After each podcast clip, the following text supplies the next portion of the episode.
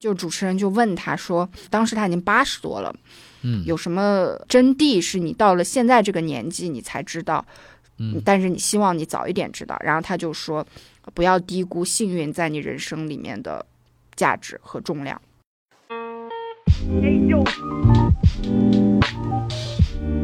你好，欢迎收听 Marcast 旗下的播客节目，请回答普鲁斯特，我是利马克。请回答普鲁斯特是一档诚实问答型 Podcast，每一期我们都会邀请一位嘉宾来到节目里，回答基于普鲁斯特问卷的三十五个问题。通过这样的回答，让我们来听听不同的人对自己、对生活和对世界的理解。本期节目我们邀请到的回答者是野捕。野捕目前是一名播客制作人，同时也是一名译者。这一期就和我一起来听一下野捕的回答。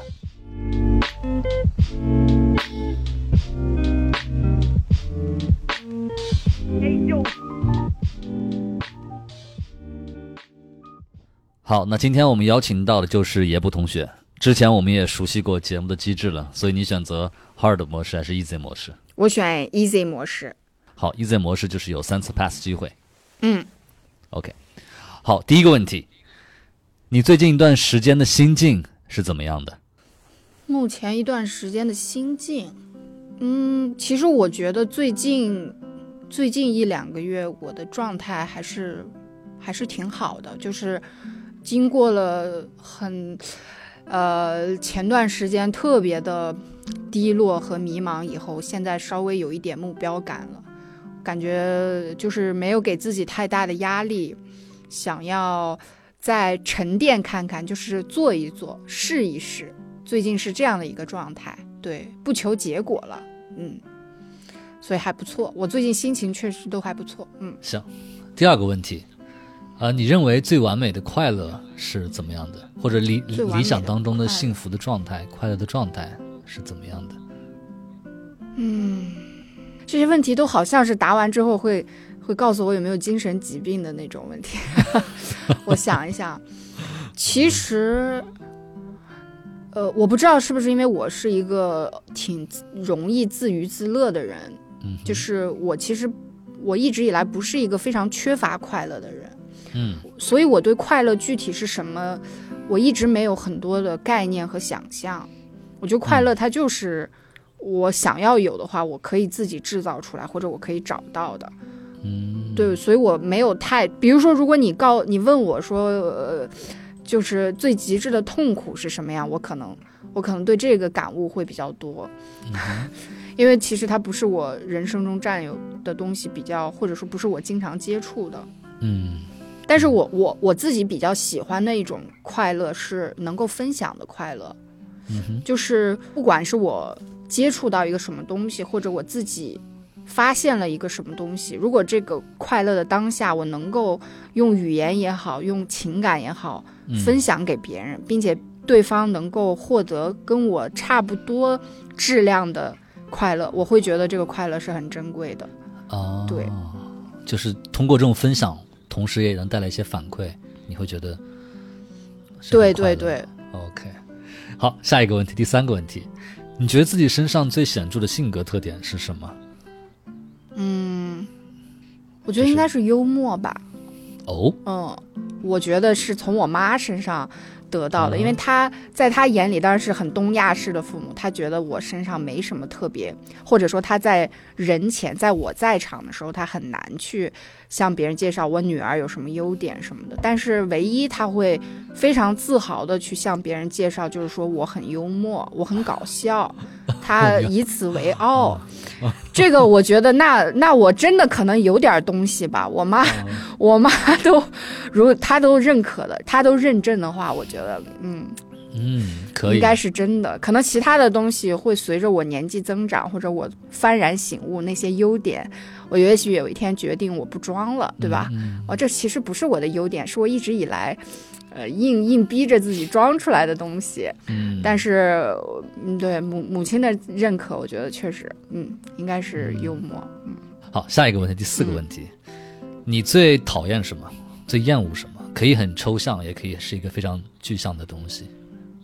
我我我觉得这可能是一体两面的东西，就是我我第一个很讨厌拒绝，嗯哼，嗯，嗯然后第二个我很讨厌沉默，嗯就是那种很令人尴尬的沉默。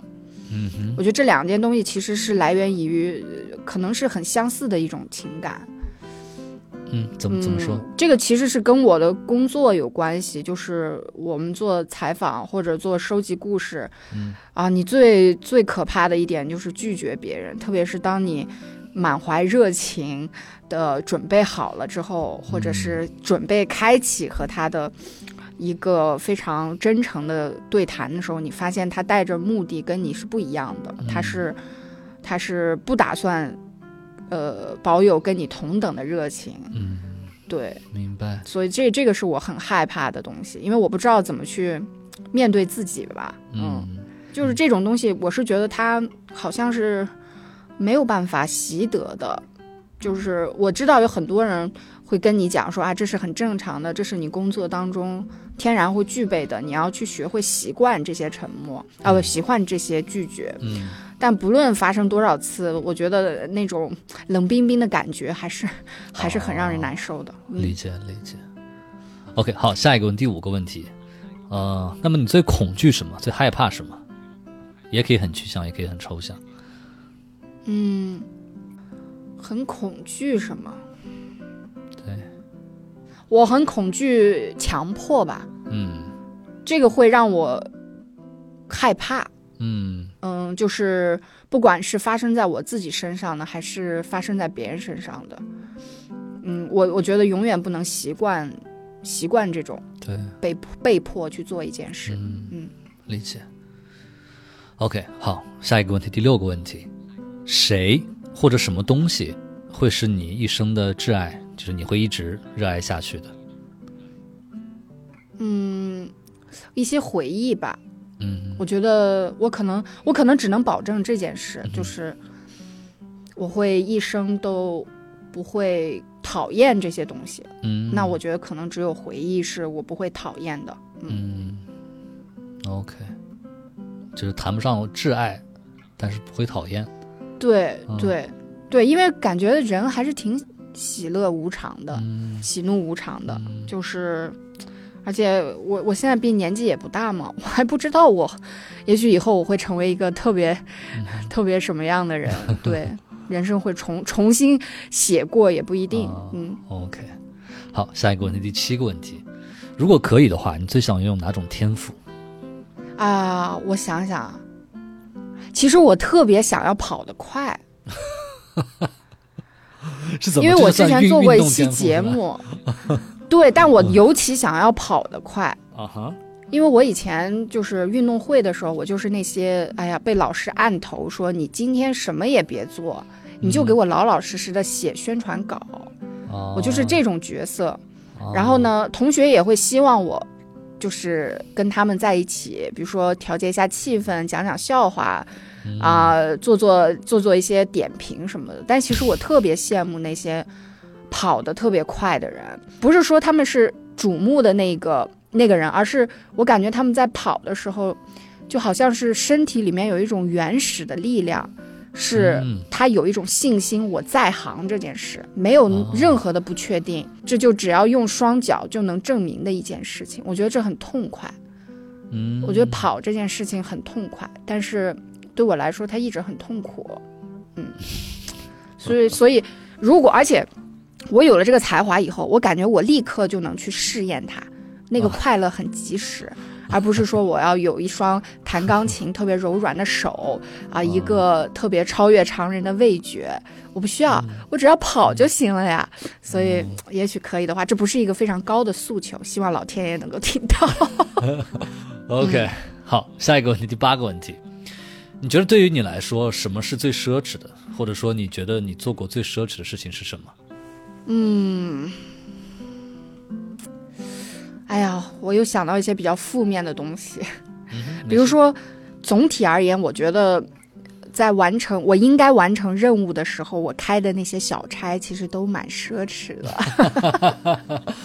OK，真的，现在就是很珍贵，但是你会你你会觉得那些时刻也挺好的，嗯因为它确实很难得。你你嗯觉得，当然不一定是我要拖延了，嗯那就是开的一些小差，真的是那一呃不小的数目啦，现在累积起来。但是，嗯，因为现在感觉越难去做这些事，嗯为什么？就是吃过苦头了嘛。哦，尝过就是苦头就是因为开小差，开小差会导致对，项目没有开小差，对，也是乐在其中的开小差。但是哦那些东就有点像是你在高考前一定要谈一段恋爱一样，哦，这其实可能蛮蛮不错的，蛮奢侈的，对也也是蛮好的回忆，哦但它很奢侈。好，OK，下一个问题，第九个问题，你认为哪种美德是最被高估了的？别人、大众、社会都觉得很重要，可能你在你这里就就还好。嗯，我这个问题挺好的。嗯嗯，哪种美德？我觉得，我觉得忠诚算不算呀？但可能他不是，他不是嗯最被、这个“最”字会让我觉得很警惕。但其实我蛮蛮蛮不喜欢“忠诚”这两个字的，嗯哼，因为它它跟一些极度的画面和话语连接的非常紧密。哦，对，对我来说，当然虽然我很喜欢呃《权力的游戏 》里的，因为我最近在重新看，然后就是看书狼家对吧？嗯呃，看剧看剧，嗯嗯，他们就很强调忠诚嘛。对，对，但是看看忠诚给他们带来了什么，或者最后他们家最后的这个天命，这是不是又岔开话题了？嗯 anyway，反正我就觉得这个这个词，嗯，我会我会觉得它的在在我想我想让我自己保有的那些美德，忠诚可能在比如说在勇敢呢，在呃友嗯。爱呀、在这些词之后，对，因为忠诚好像是效忠于某个集团嘛，就是这可能是我比较警惕的，嗯。嗯，明白。OK，好，下一个问题，第十个问题，哪种苦难或者痛苦你认为是程度最浅的？嗯，呃，其实我觉得是口欲之腹吧，口腹之欲。哎，我今天怎么了？就是，呃，就是吃不饱的这个痛苦，可能是比较比较容易满足的，因为我我之前呃去跟车的时候，那天跟你说了，嗯，就是越往新疆走，我就吃不了东西，那对我来说哦不是什么痛苦。嗯，好，OK，下一个问题，第十一个问题，什么场合下你会撒谎？呃，当我觉得尴尬的时候吧，嗯哼，我还蛮容易在跟人一见面的时候隐瞒一些事情，或者说，或者说，呃，插科打诨吧。我觉得插科打诨也是编瞎话的一种，嗯，不是那么恶意的方式。我还蛮容易，对，就骗人的，嗯就是对对对。好，OK，下一个问题，第十二个问题，你最看重朋友身上的什么特点，或者说这个人身上有什么特质，你很想和大家交朋友？善良，嗯哼，嗯就是一个人有共情、有同情心，嗯这是最重要的。嗯，对我其实对朋友没有别的要求了。嗯，好的。下一个问题，第十三个问题，你觉得怎样的一种状态是一种好的亲密亲密关系的状态？我觉得我选择 pass 吧，不是说我不愿意分享我自己的见解或者看法，而是，嗯。而是我发现我最我对这个事儿我也很糊涂。嗯哼，嗯，我还是觉得，我自始至终在亲密关系里，我一直是一个享受者或者是一个掠夺者。我感觉我做的或者对亲密关系的思考和行动还远远不够，嗯所以我自己也觉得这可能是我未来需要很认真去思考和行动的一个问题。嗯，所以这个问题我就不回答了。嗯，嗯，好的。那下一个问题，第十四个问题是这样的：那你觉得喜欢和爱的区别在哪里？喜欢和爱的区别，我其实我其实更希望他们没有区别，就是嗯任何一种表达爱的方式，嗯、我都希望他们展现的是同一种情感，嗯这样我们就不会因为他选用了什么词而感到被差别对待。嗯，我会希望在爱这个方面是这样的，或者说语嗯言也好，世界也好，我们的理解也好，是是不是越来越向这个方向发展？对嗯我不希望他们有什么区别，对，就希望有一天说我喜欢你和我爱你，它是一样的意思，对方听到会一样的开心。哦，nice。OK，好，下一个问题，第十五个问题，有没有哪一件事是你一直想做，但到现在一直都没有做，或者没有做到的？嗯，我一直很想写小说，啊，嗯，但是我我特别的不自信，其实，嗯，而且我我现在越来越多的有一些作家的朋友，或者采访过一些真正的创作者以后，嗯。我感觉我自己对于自己的就是精神或者是思想还不是非常熟悉，就好像你脑海里总有一些想法在转，但是你捉不住他们。哦，我觉得要成为一个像作家那样依靠表达为生的话，我可能还有很长的路要走，但是这的确是我的梦想。嗯，嗯，什么时候开始有的这个想法？从小吧，啊，真的吗？而且呃可以可以说一个有意思的事情，就是很多人说我的名字很像笔名。啊，其实我爸爸也是一个很热爱文学的人，他就是其实就是往笔名的方向取的这两个字。哦，他们希望以后，他们希望以后也补这两个字当笔名，哎，感觉不错哦。其实当名字也不错，是是的对他们，对，嗯，就是好，就爸爸给你提前买了个伏笔的感觉，是吗是的，是的，对他他是有设计的，其实。OK，好，下一个问题，第十六个问题，有哪些事情是过去的你不会去做的，但是现在反而会去做的？嗯，太多了，我感觉我工作了以后变化挺大的。对，你可以说说一件你觉得比较有代表性的。嗯，讨别人开心吧，就是说一些恭维的话。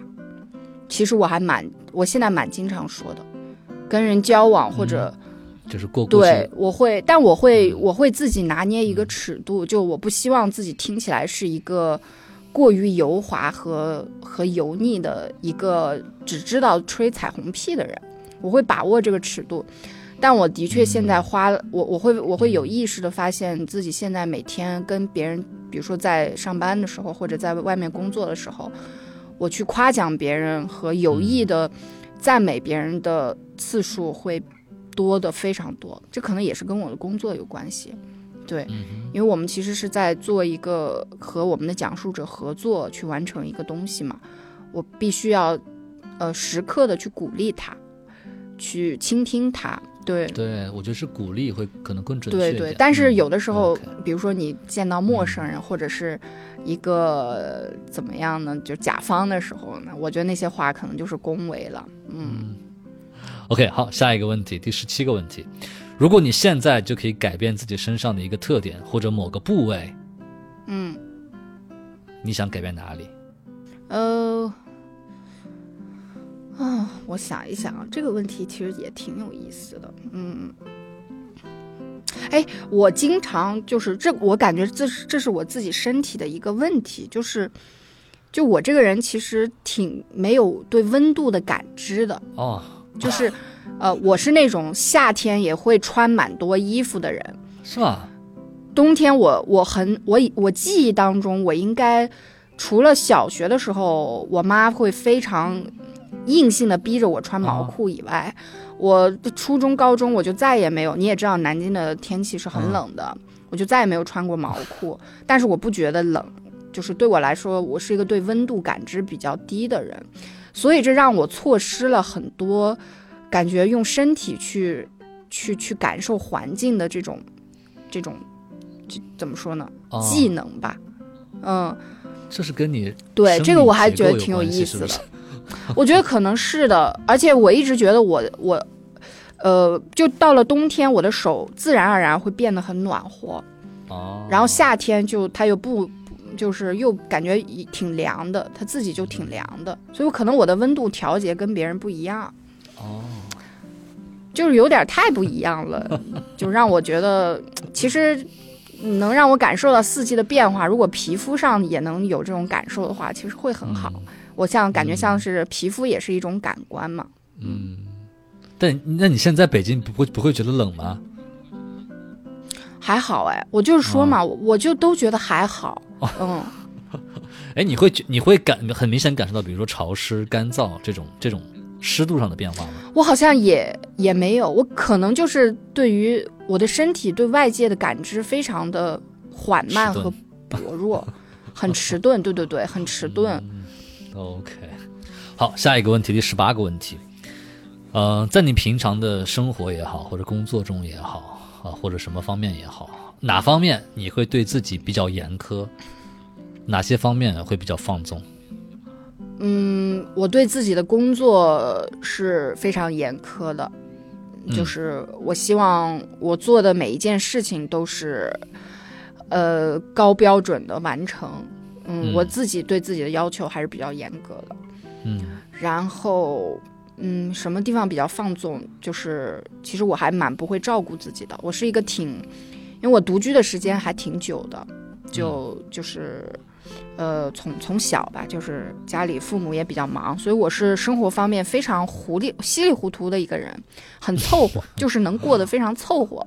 嗯，因为我现在已经成家了嘛，其实这个在家庭生活中的表现就相当不好。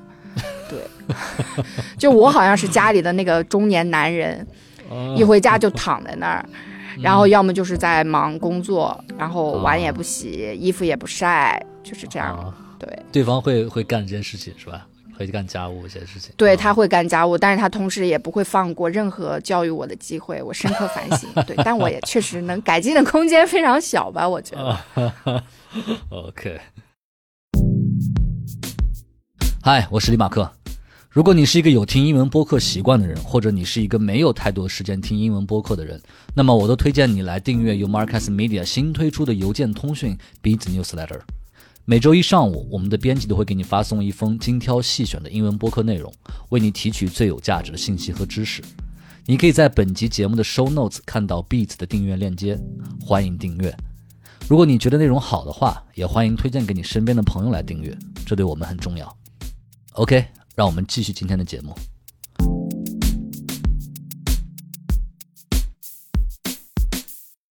好，下一个问题是这样的，第十九个问题。你理想当中的一天是怎样的？怎么度过？嗯，要要很到细节吗？这是雅思的考题吗？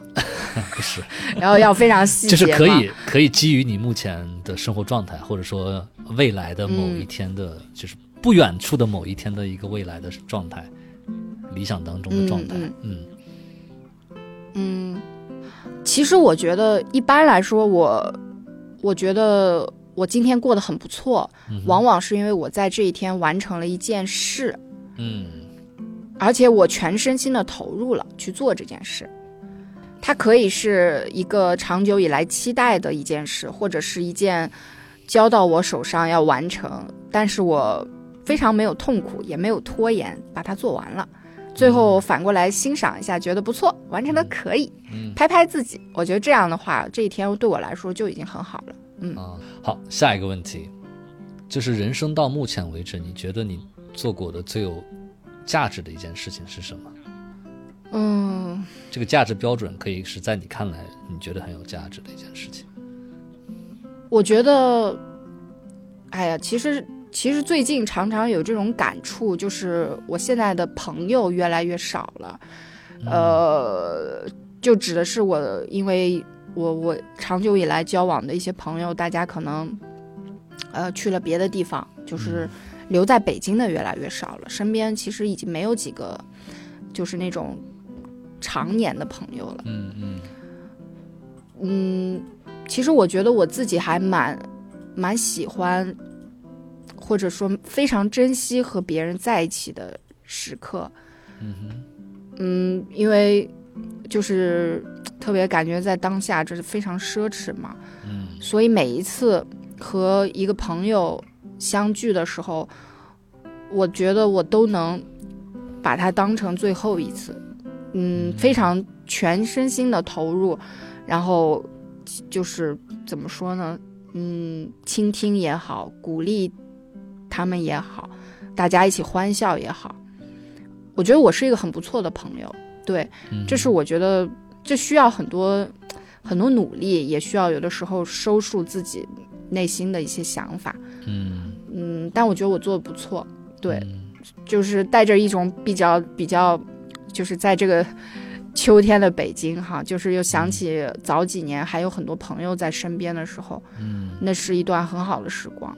对，就是在那段时光里的我自己也非常的珍贵，我是这样想的。嗯，，OK，好，下一个问题，第二十一个问题，那么你觉得自己目前生活当中比较缺乏什么东西？嗯我觉得我还缺乏一些，嗯，缺点运气吧。嗯哼，嗯，其实我觉得这个还挺有意思的，就是我一定是那种包剪锤会输，然后呢，不管鼓励自己多少次去买彩票，也绝对不会中。然后呢，就是那种小程序抽奖绝对不会中的那种。对，我就一直在等，老天一定有个大的给我，但是他就迟迟没有。我觉得挺有意思的，就是在这种小就是小倒霉上面。啊，对缺点运气，其实，嗯啊，那应该是有个大的呢，在后面的。嗯 嗯，可能吧，可能吧。，OK，好，下一个问题，二十二个问题。如果你的房子着火了，你只能抢走一件东西，嗯你会抢什么走？啊、就我我我我我不是养了两只猫嘛，我感觉我和我先生还有两只猫出来了，应该其他都无所谓吧。但是，哎，这个说起来合适吗？但是我我我老公特别喜欢放现金在他的，就是这道题虽然我不知道答案是什么，但我知道他一定会把抽屉里的钱拿出来。他一定会把钱拿出来 带走，所以这题我我也 pass 吧，我没有什么特别多想带的东西。嗯 OK，好，下一个问题，第二十三个问题，嗯、你有没有比较喜欢的职业？嗯我特别喜欢，呃，其实我小的时候，我小的时候是特别喜欢主持人这个工作的，啊，真的真的，我对杨澜可能他是我的第一个偶像，嗯，然后后来，但是我不知道为什么后来也觉得主持人好像嗯不太可能了，嗯。嗯对，但我小的时候有非常多的，可能我天生就是要做媒体的吧，有特别多的小时候磁带嘛，我会把那个故事的磁带就洗掉，然后里面全是我自问自答的那个那个哦声音，真的吗？特别，其实听起来很变态，其实有的时候我回我我妈还找啊，对，最早的播客吧，应该就是。而且我 我印象当特别深，我当时家里有一台电脑吧，九几年的时候，嗯。然后我哥每个每周他要来打那个红星大战，他也没什么出息，看来拿电脑就只知道玩牌，然后我就会强迫他接受我一个小时的专访。然后就他在那边打红星大战，我就拿那个步步高的学习机，嗯然后把那个故事磁带洗了，啊，然后那时候也没有麦克风，就拿着那个步步高举到他嘴下面，嗯然后问他一些问题。这个我印象还是挺深的。对我，我从小可能就喜欢这个职业吧。哦，可以啊，这看来这雏形早已奠定了，对吧？对，后来走了不少弯路那，些磁带现在还在吗？应该在吧？我可以回去再找找。但是这个印象，因为每年大概家里人聚在一起的时候，他们就觉得，嗯，哎呀，就是早就知道你会干这个，大概这样。对，挺有意思的。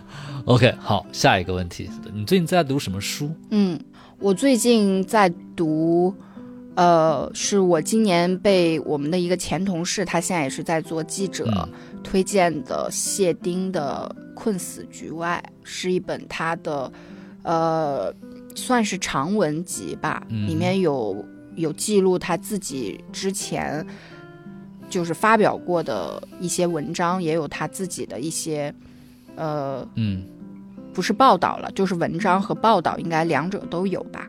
对，我觉得那本写的非常好，因为我们也是，他算是非常非常厉害的大前辈。嗯我觉得他对文字以及对人物的掌控，其实有很多我是觉得可以借鉴在我的工作里面。嗯对，所以这本是我最近在读的，，你可以再重复一下作者和书名吗？啊是谢丁的《困死局外困死局外，谢丁。OK，》。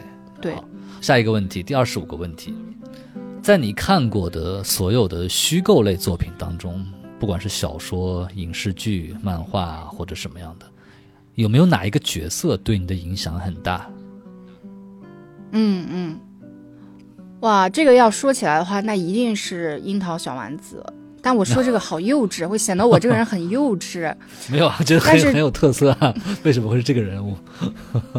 呃，因为这个这个事情，我跟很多人说过了，就是嗯，樱桃小丸子，我觉得，我觉得我自己身上和小丸子有很多相似性。当然，应该有挺多女孩都自己这么觉得，因为她小丸子其实她是一个有一点，有点像个大人一样的小孩儿，她。呃，那么反过来，我觉得自己现在就有点像是一个有着很多小孩特色的一个大人，就我还好像还是以小丸子应对这个世界的方式在在生活。嗯。嗯，总之，我觉得这个这部漫画里面，它教给了我很多，嗯，很多遗憾和应对很多就是苦情的方式。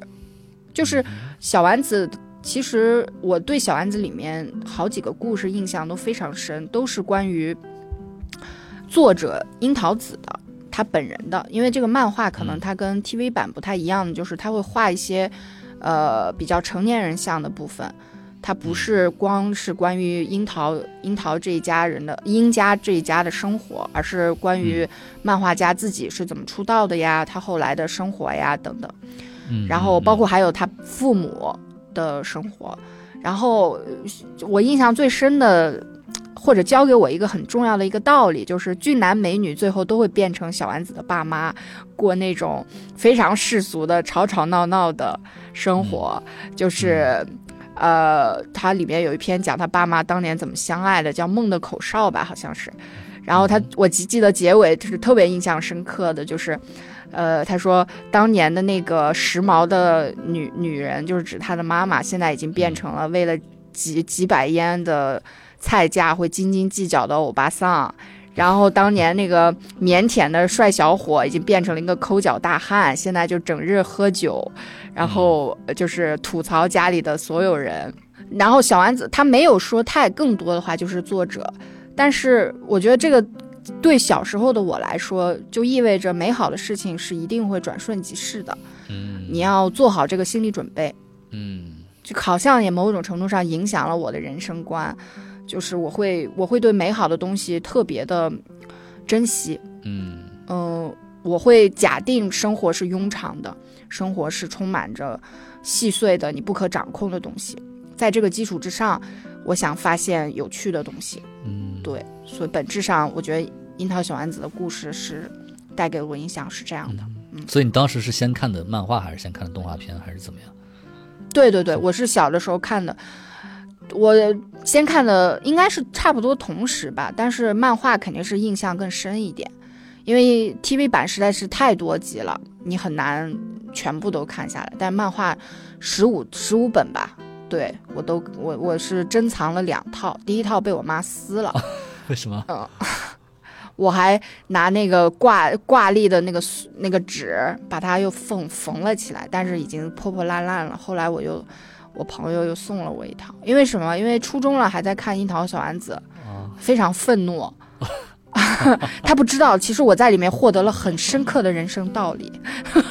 但我那个时候没有跟他说这些。嗯，对。好，下一个问题，呃。你有没有比较喜欢的作家或者作者或者创作者？可以说一到两个。嗯，我我最近在非常认真严肃的学习播客的写作，所以我觉得对我来说，我觉得我应该作作为一个播客制作人，多推广一些就是播客的这个创作者，嗯，他们真的非常厉害。一个是我我们两个都非常喜欢的《S Town》的作者，S Town Brian Reed，他真的太厉害了。对对，Brian Reed 他真的很厉害。嗯，他写作非常非常非常好。嗯，我觉得，对对对，他一点也不亚于呃现就是文学作品，它的笔触和描述人的这种方式。然后第二个，对，嗯。其实我特别喜欢，就是我最近跟你说的那个 Nancy Updike，就是也是 This American Life 的，嗯呃，非常资深的制作人。他最近写的 We Were Three，我我最近听完以后再反复回味他，呃，非常非常细腻和有耐心的嗯。嗯写作方式，而且他采访过的、制作过的节目，我印象都非常深刻，因为他不是一个惯常的思路去写作，嗯。都是有能抓住这个人身上的特点。其实好的作品不都是这样吗？他能抓住一个人身上呃不易被发掘的特点，对然后然后因此展开一个画面、一段对话。嗯对，所以这两个人其实都是《This American Life》下面的制作人。对对对对，但我觉得作为，呃，不管从音频还是阅读的这种质量来说，他们两个都是非常优秀的。对嗯嗯，OK，好，下一个问题，第二十七个问题，如果可以的话，你最想去哪里生活？它也可以是一个城市，也可以是一个地方，嗯或者是一个区域。嗯、呃想去哪儿生活？对，嗯，其实我挺想回南京生活的，不是很奇怪。呃，嗯哼，南京多好啊！就是嗯，对呀、南京多好啊，是吧？我们李马克老师是 我认识的南最佳南京吹，嗯、因为因为我那天也跟你说了，我觉得我自己是一个对我的家乡很很漠然的人，因为我是我我的父辈没有一个人是南京人，啊，然后我成长的环境，呃，周围的朋友其实大家好像或多或少都是移民啊，打个引号。嗯嗯嗯，对，直到我后来出国了读书，或者是来北京工作了，我才意识到原来南京是这么好的一个城市。对，但我之前都没有这样的条件去了解。嗯，对，其实对我来说这很遗憾。嗯，是，往往都是这样的，就是你小时候生活在一个地方，等到你出去之后，你再反观它，你才会觉得，嗯，感觉非常不一样。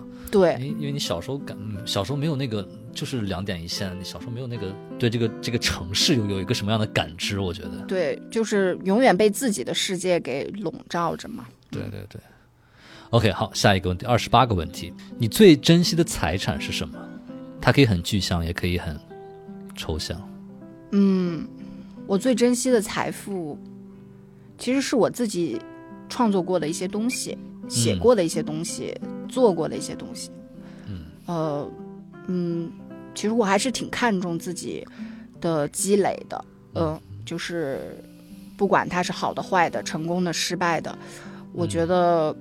我还经常会拿出来去检视自己，因为我确实我感觉自对自己的要求是比较高的，嗯，我希望自己一直是一个进步的状态，对，所以，嗯嗯，我付出了很多东西在，或者呃倾倒了很多东西在自己的创作里面，它的确是我最珍贵的一部分财富，嗯。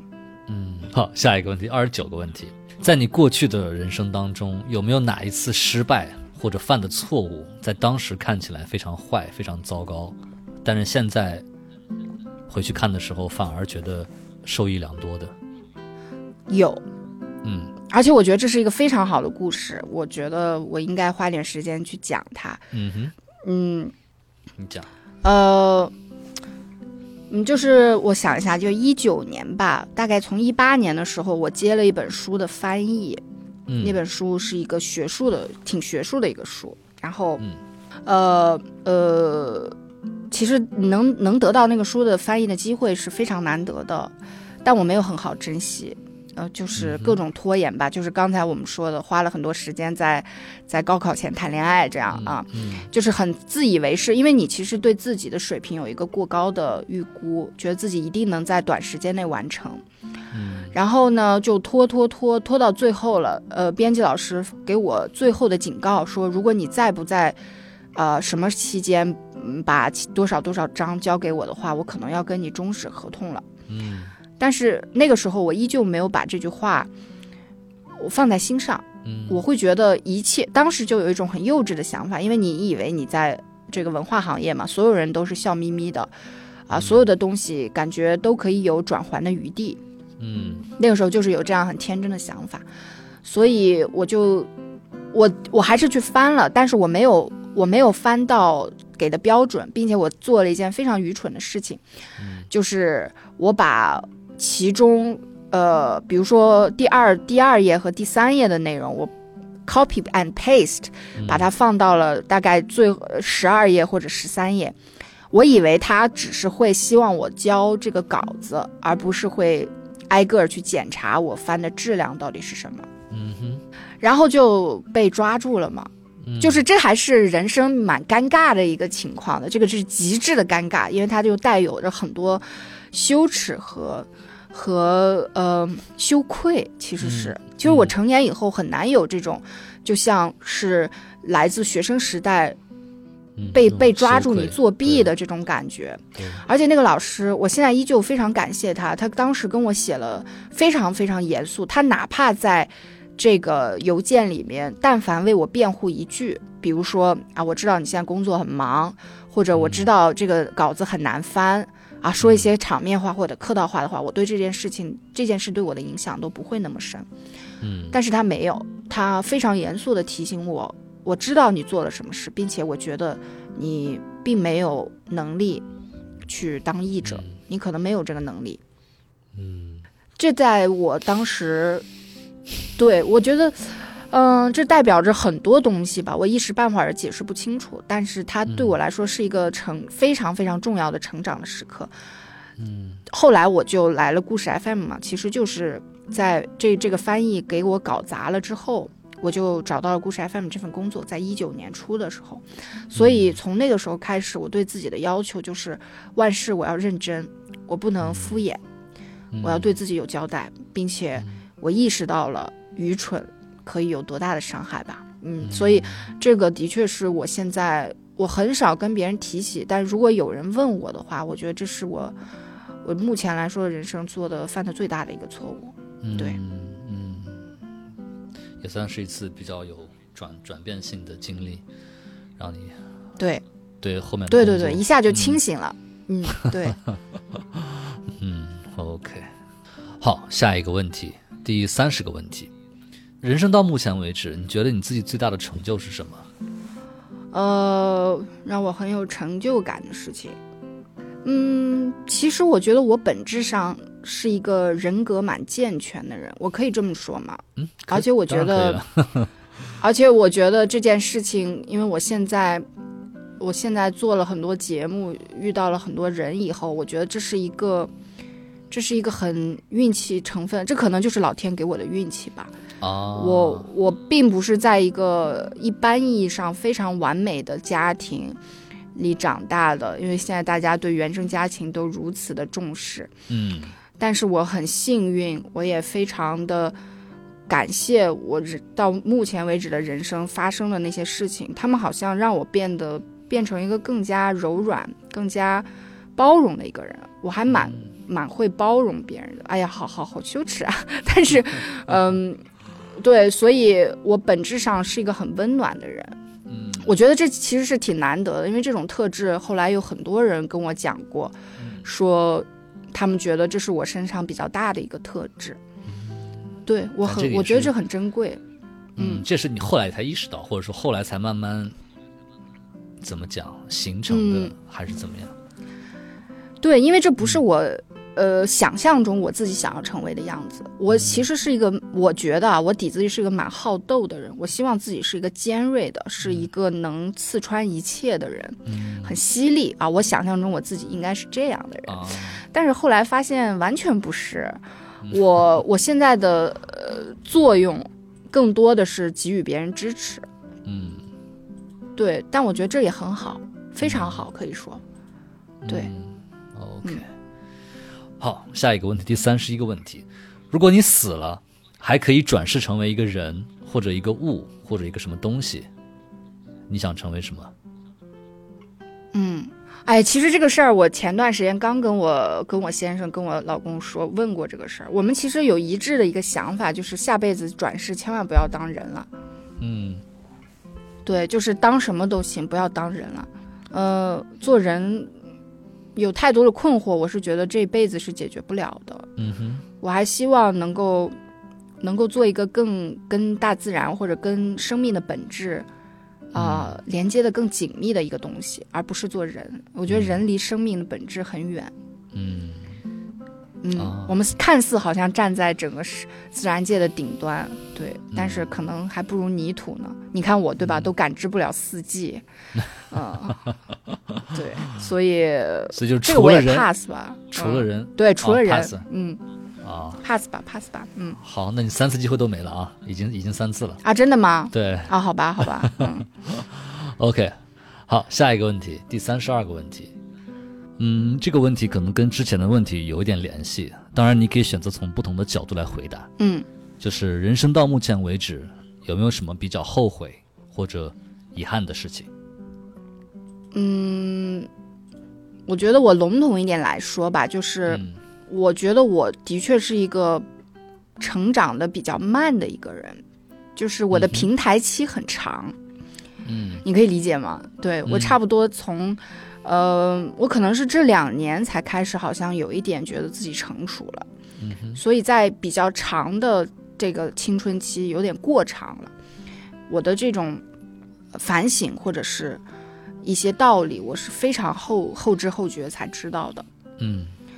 所以现在回顾起来，很多很多后悔的事情，都是因为自己的不成熟，嗯，或者说这是当时年少轻狂就会犯的错误。嗯。对但是我更在意的是，我伤害了别人，我我让别人失望了，对我来说，嗯对，所以所以这些东西可能总合在一起吧，嗯，哦就是让我特别后悔。嗯。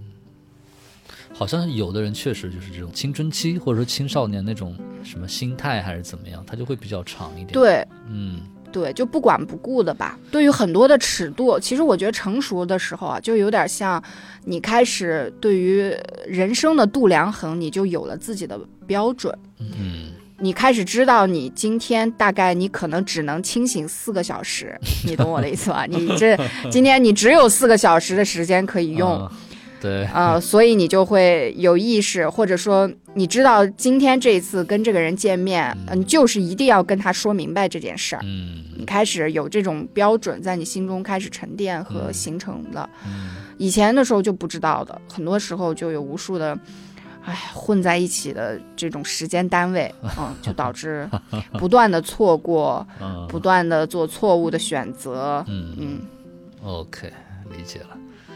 好，下一个问题，第三十三个问题，你有没有一句人生的座右铭，或者说对你影响很大的一句话？嗯，嗯，我刚想说饭后百步走，不不不，我要严肃一点。其实这个事情我，我在很长一段时间里，我特别相信这个，就是因为这也是跟我刚才说的我求而不得的东西，就是运气。因为我特别喜欢一个英国的呃喜剧团体叫 Monty Python，啊，Monty Python 啊，嗯，然后他们的非常著名的领军人物吧，John Cleese。John Cleese，、然后他有一次去给大学做演讲，我记得在荷兰，我当时看了那个视频，就有一个学生，呃，就主持人就问他说，当时他已经八十多了，嗯，有什么真谛是你到了现在这个年纪你才知道，嗯但是你希望你早一点知道。然后他就说，不要低估幸运在你人生里面的价值和重量。哦，嗯所以这个事情，呃，反反过来到我自己的身上，我会觉得，它会让我，嗯，对预自己的人生预期不会那么高吧。就是我我已经接受了，可能我人生当中没有这一位催化剂，嗯或者这会这位催化剂以后在很很遥远的一个地方在等我，那我要怎么去安排好我这剩下的五十年？嗯我可能就需要不断的修正自己，成为一个更好的人，嗯然后不断的去为自己争取，再更努力一点，也许就是这样。嗯，嗯啊，这句话。好，下一个问题，三十四个问题。如果你死后只能给你的后代留下一句话，你想留下什么话？嗯嗯，还是运气吗？不不不不不，嗯我一定会想一个比较搞笑的话。我会希望他们等到我死了以后，他们每每想到天哪，比如说奶奶死的时候，竟然给我留下了这么一句没用的话，或者是嗯 对，因为我觉得他们不需要我说什么吧，反正老人说的话他们都不会听的。啊，或者说再说什么，他们该踩的坑还是都会踩对的，对吧？对啊，嗯真的很无聊哎。对我，我觉得我应该会留下这方面的话。嗯，啊，行，OK，好，下一个问题，第三十五个问题，你想如何死去？以什么样的方式死去？嗯，嗯，我希望在我爱的人的注目下死去。对我觉得孤独的死是，呃，非常悲惨的一种方式。嗯嗯 OK，好，那么现在野捕就已经回答完了我们的所有的三十五个问题啊，其中用了三次用了三次 pass 机会啊，然后还有三个问题可能不太好回答。那么按照我们节目的惯例，最后还有一个随机问题，是我现场会想一个，好的，对我想一个，想一想。好，我想到一个，因为刚才你你 pass 掉了一个关于亲密关系的问题嘛，而且嗯后面你就说你跟先生在一起之后怎么怎么样，也是我可能比较好奇，就是你觉得你在结婚前和结婚后有没有哪方面产生了变化，或者说结婚给你带来最大的影响是什么？嗯，好问题。嗯我觉得影响还是挺大的。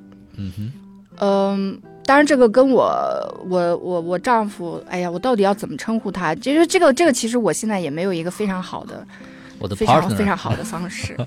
呃，大家会觉得我是 gay 吗？啊、i t s OK。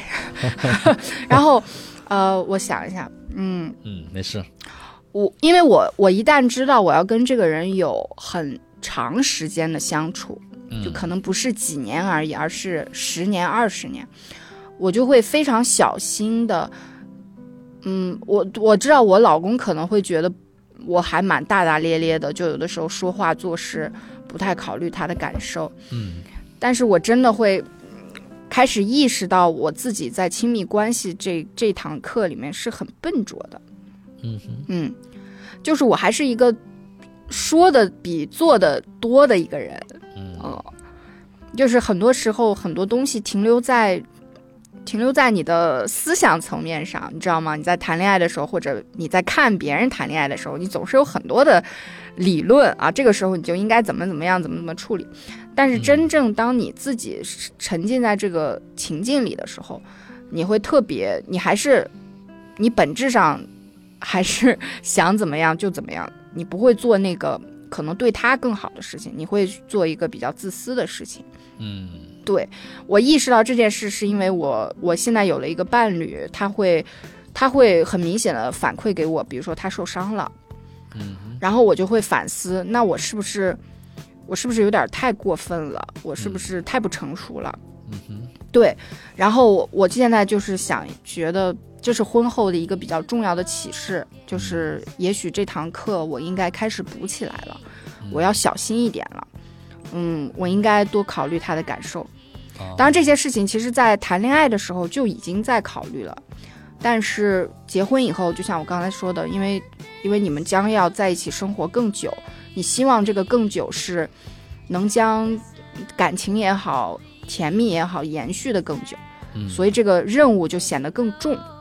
嗯我觉得区别是这个。嗯。哦，所以就是他给你带来的变化，是让你更有意识到这个问题的重要性，对吧？对，是很重要的。嗯，维持一段，而且就嗯嗯维持一段长长期的关系，而且想要把它维持的好。嗯，对，我觉得我有很多东西需要需要改变。嗯嗯，OK，